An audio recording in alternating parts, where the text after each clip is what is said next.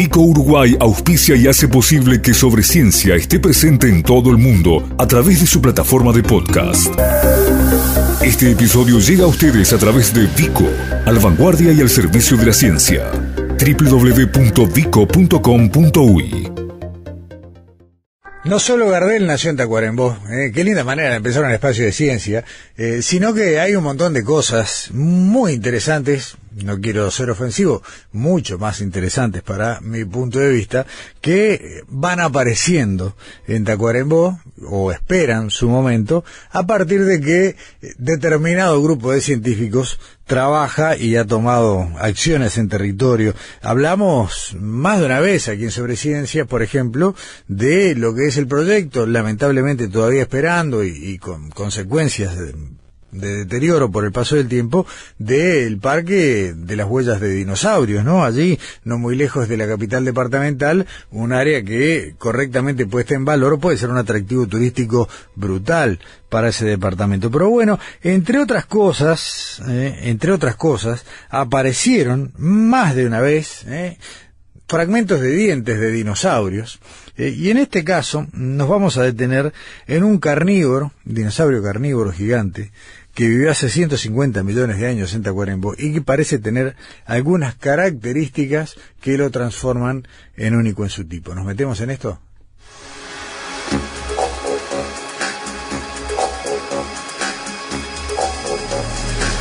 Entrevista sobre ciencia.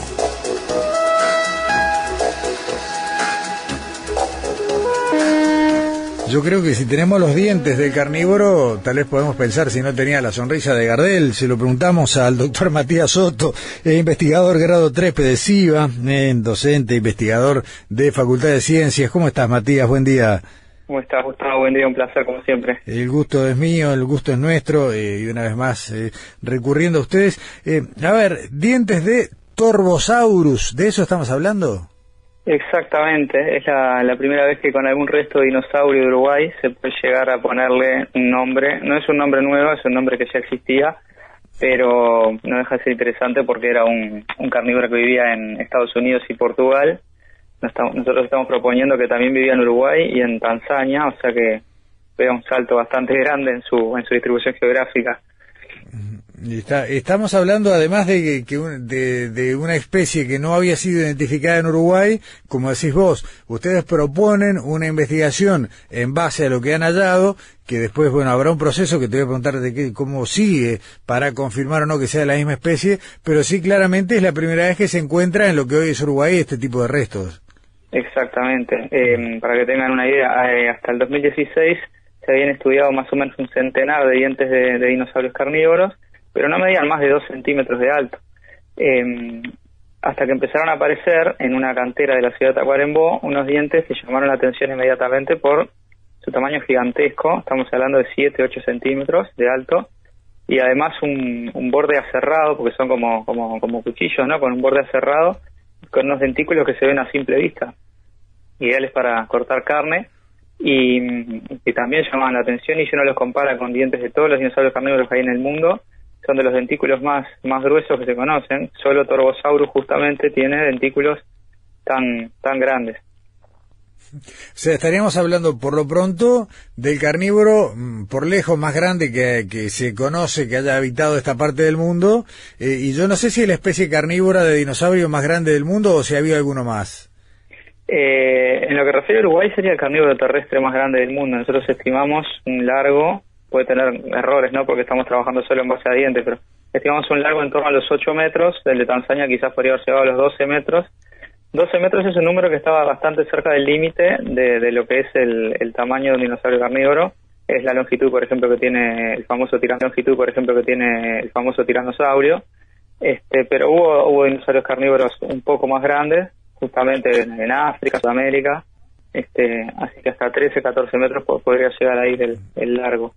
Siempre decimos, eh, hay que decir el carnívoro terrestre más grande de Uruguay, porque en realidad hubo carnívoro marino más grande que es este un tiburón que comúnmente se le llama como megalodonte, cuyos dientes de unos 10 o 12 millones de años de antigüedad se encuentran en Colonia y bueno, era un animal que era realmente gigantesco, ¿no? Varias veces lo que es el, tiburón blanco actual.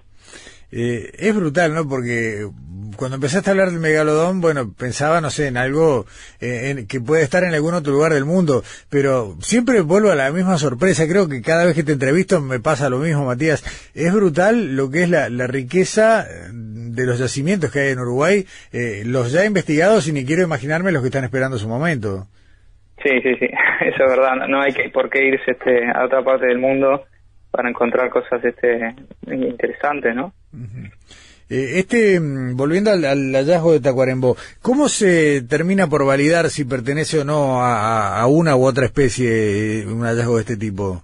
Bueno, eh, esto justamente está en, revisión ahora en una revista internacional. Yo hubiera querido que estuviera este, aprobado ya para hablar con total tranquilidad, porque siempre cabe la posibilidad de que de que rechacen el trabajo, pero se hizo un, digamos un, trabajo muy riguroso. Primero una descripción de la, forma general del diente, este, de después de la forma en particular de los dentículos, la textura externa del diente, que eso se hace bajo lupa, es, es algo bastante, digamos, trabajo minucioso.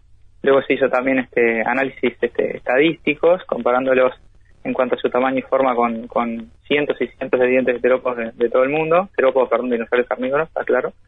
Y eh, hay algo que no llegó a entrar al paper, pero que lo tengo este, un as bajo la manga por si se llega a precisar. Hicimos también como si fuera un árbol genealógico, por decirlo así, este que, que dio espectacular, lo hice después de, estos análisis y, me dio justo, cayó estos dientes adentro de Torbosaurus como diciendo, ¿es Torbosaurus o pegó en el palo? Entonces eso es una cosa muy muy fuerte este como para, para tener en cuenta. Está bueno. Ahora, eh, claramente, sea o no Torbosaurus, es un carnívoro, es de un tamaño considerable, con, más o menos pensando en medidas cotidianas un auto atrás del otro, ¿no? Dos autos juntos. Dos autos, sí. Eh, y no se conoce en tierra, en lo que hoy es Uruguay, ningún carnívoro más grande, sea o no Torosaurus. Exacto, exacto. Capaz que alguien se podría preguntar, bueno, ¿y qué comías, te he dicho? Eh, era la este, pregunta que seguía. Eh, claro, hay que alimentar todo eso.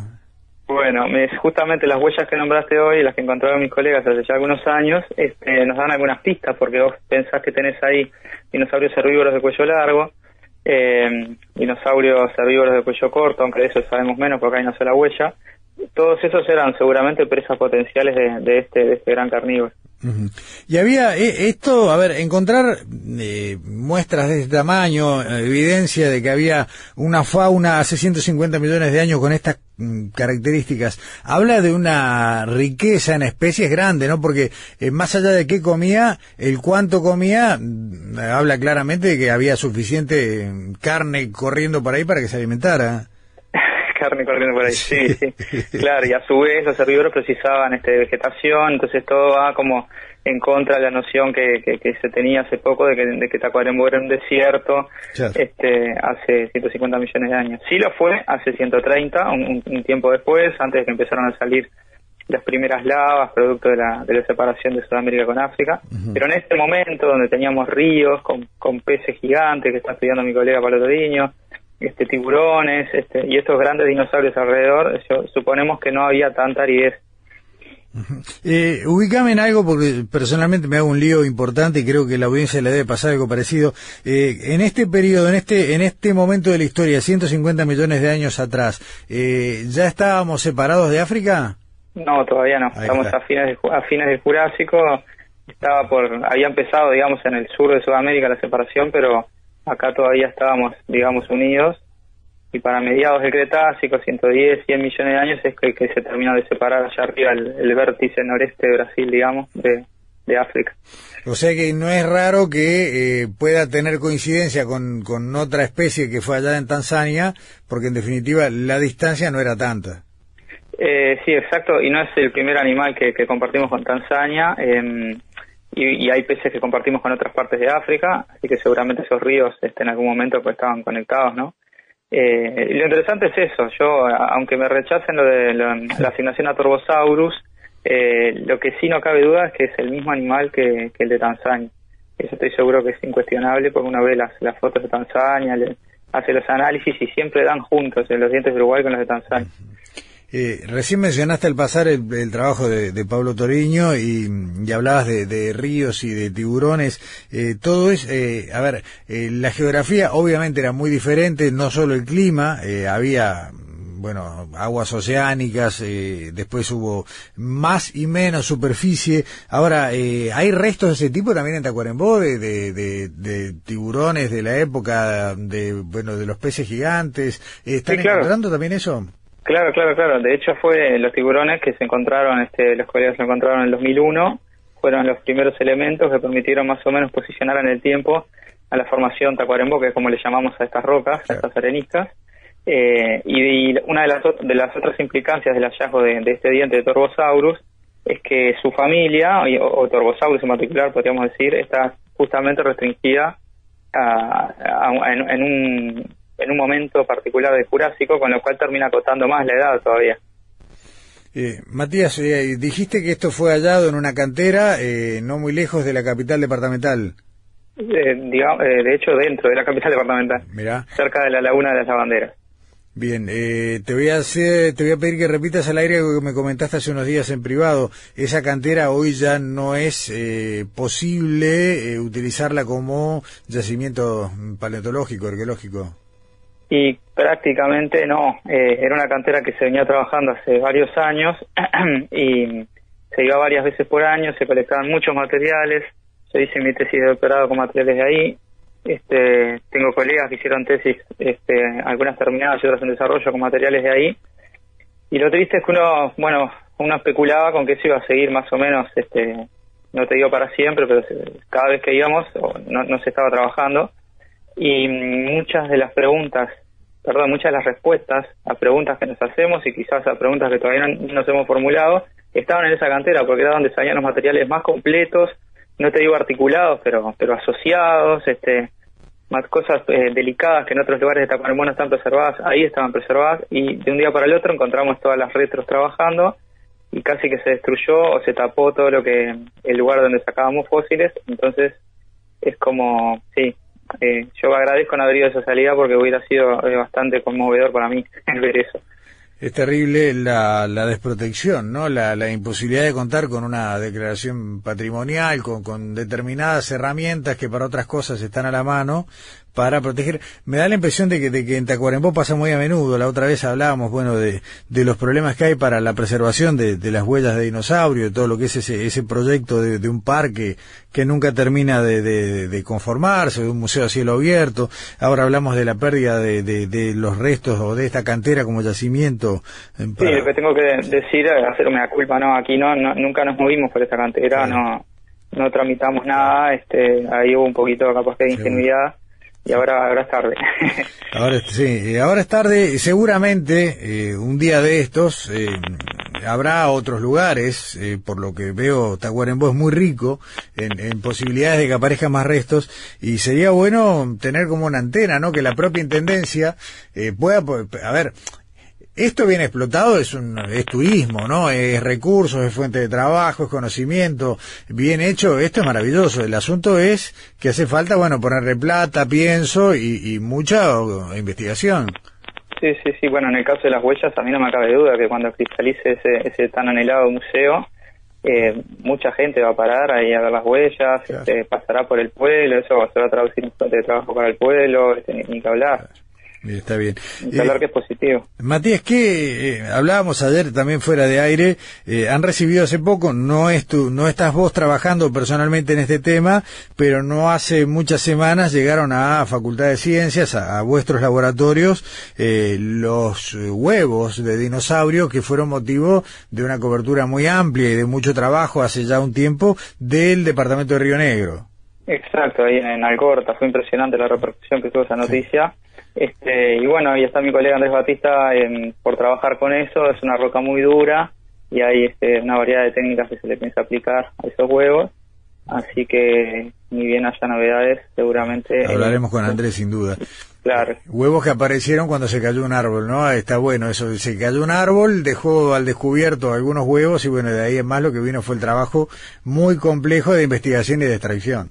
Exacto, por las, para aclarar, estamos hablando de rocas mucho más jóvenes, ya de fines del Cretácico, cerca de la extinción de los dinosaurios, unos 70 millones de años, por decir algo. Eh, hay de todo, hay huevos y restos de dinosaurios, yo así de, de memoria, bueno, eh, recién hablamos de Colonia, hablamos ahora de, de Río Negro, eh, hemos hablado de la zona del Quehuay, si mal no recuerdo, con otro tipo de, de yacimientos también de, de, este tipo, Tacuarembó. Eh, sí, hay en, ¿Mm? en, varios lados, hay hasta excrementos fósiles. Claro, coprolito, ¿no? Es el nombre. Coprolitos, sí. exacto. Eh, los que pensamos que en Uruguay no hay estas cosas, digo, realmente hemos, hemos vivido de alguna manera de espaldas a, a un pasado divino de, de recuperar. Eh, Matías, bueno, esperamos la publicación del trabajo, eh, estemos o no hablando de un Torbosaurus, eh, igual hay un montón de cosas que ya se confirman y que vale la pena que vean la luz cuando llegue el momento de la publicación. Sí, cómo no. Así que, bárbaro. Bueno, eh, Matías Soto, eh, muchísimas gracias una vez más. Hasta pronto. Bueno, sí, un placer. Ah, perdóname, eh, le cuento a la gente que para ver los dientes creo que ya los están subiendo, hemos recuperado internet, empiezan a subirse a Twitter ahora y a la, y a la página web de Sobreciencia más tarde también. Así que bueno, eh, gracias. Perfecto, gracias a ti. Chao.